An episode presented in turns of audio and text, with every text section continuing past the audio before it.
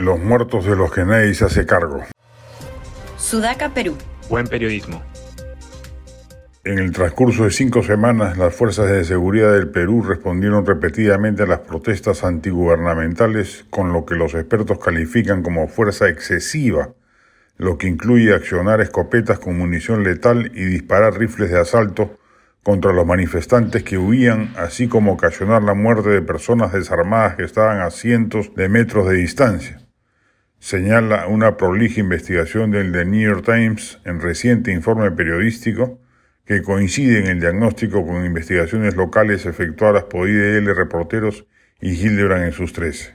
Del total de 60 fallecidos durante las protestas, 48 son atribuibles a la represión militar o policial una cifra inaceptable en una democracia que no haya hasta ahora respuesta institucional apropiada, asunción de responsabilidades siquiera políticas, para no hablar de las penales, ya que éstas tomarán más tiempo de determinar. El problema mayor no es que las muertes hayan ocurrido en circunstancias en las que las fuerzas del orden hayan visto amenazada su integridad, situación en la que se justifique el uso de armas letales, sino en situaciones donde ello estaba lejos de ser realidad y se ha disparado contra transeúntes o civiles en situación pasiva, indiferente a la protesta o, si acaso, agresiva, que no comportaba ningún riesgo vital a las fuerzas uniformadas. Luego de ello, el gobierno no ha reaccionado como correspondía. No cabe, como señala abusivamente la izquierda, atribuirle responsabilidad penal o política a la primera mandataria Dina Boluarte,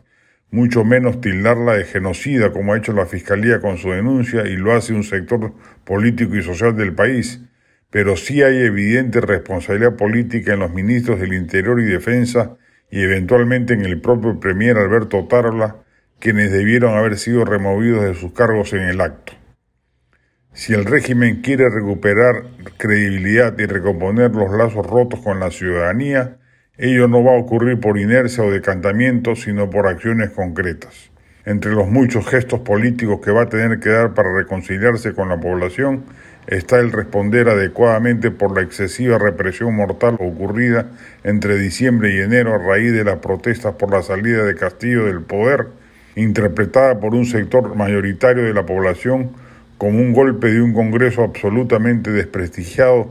con el que se habría aliado Dina Boluarte completando el círculo explicativo de su altísima desaprobación.